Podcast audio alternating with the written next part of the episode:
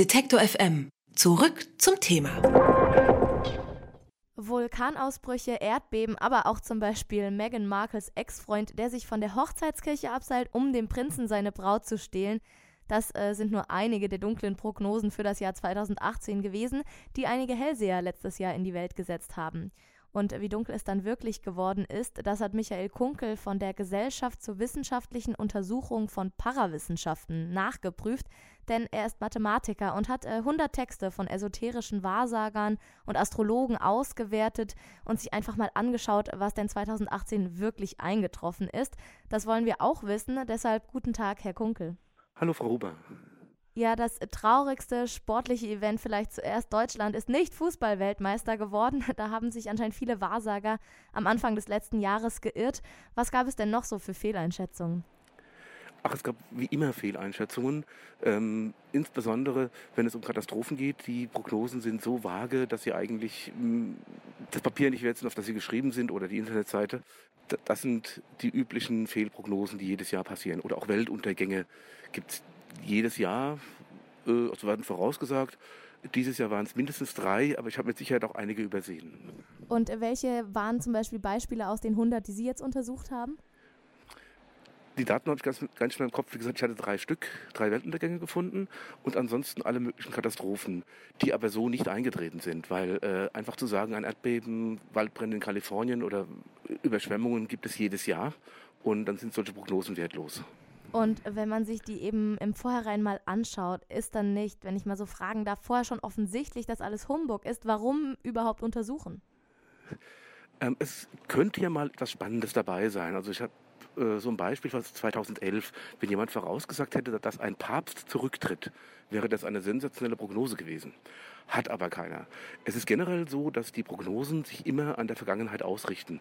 Es wird nur das vorhergesagt, was man schon kennt. Das Unbekannte ein Rücktritt des Papstes zum Beispiel, eben nicht. Und ist schon mal was zugetroffen dann tatsächlich, was Sie gelesen hatten, vielleicht am Anfang des Jahres nicht geglaubt hatten und dann eine Ihrer Prognosen, die Sie untersucht haben, tatsächlich richtig war? Eine äh, wirklich interessante Prognose, die zugetroffen ist, habe ich bisher nicht gefunden. Es sind nur solche Prognosen zugetroffen, die sowieso eher wahrscheinlich sind. Wenn ich zum Beispiel voraussage, dass irgendein Promi-Single einen Partner findet, dann ist das nicht unwahrscheinlich. Oder dass sich ein Promi-Paar eventuell trennt, das kann auch passieren. Und da so, so etwas so häufig vorausgesagt wird, kann man da auch einen Treffer landen, aber der ist nicht sehr spektakulär. Und wenn man über die ganze Gesellschaft mal spricht, also die ja parawissenschaftliche Thesen untersucht, welche grundsätzliche Motivation ste steckt dann dahinter? Die grundsätzliche Motivation ist, dass wir äh, wissenschaftliches Denken bekannt machen wollen und das, da sind diese parawissenschaftlichen Themen ein guter Aufhänger, weil man kann zum Beispiel zeigen, dass Astrologie schon sehr häufig und sehr detailliert untersucht worden ist und man deswegen weiß, dass nichts dran ist oder dass bestimmte paramedizinische äh, Verfahren, dass an denen einfach nichts dran ist, obwohl sie in der Bevölkerung präsent sind und auch sehr beliebt. Und ich schätze, Sie sind präsent, weil Sie gut verkauft werden. Sie haben sich ja mit vielen Texten dieser Szene, kann man vielleicht sagen, auch beschäftigt. Wie sehen da vielleicht die Tipps und Tricks aus, um eine Vorhersage wahrscheinlicher klingen zu lassen? je vager die Aussage ist, also je schwammiger, desto eher hat man natürlich einen Treffer. Aber das ist in etwa so, wie wenn ich sagen würde, heute Abend wird es dunkel. Ich habe jeden Tag recht, wenn ich diese Prognose mache, aber sie ist ziemlich lächerlich.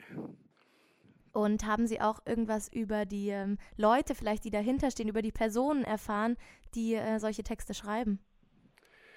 Das ist schwierig. Also wie weit die Leute ernst nehmen, das kann ich schwer sagen, weil ich nur sehr wenige davon persönlich kenne.